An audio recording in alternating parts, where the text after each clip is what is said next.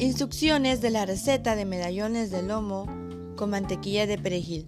Ingredientes: 4 medallones de lomo, 175 gramos y 3 a 5 centímetros de espesor.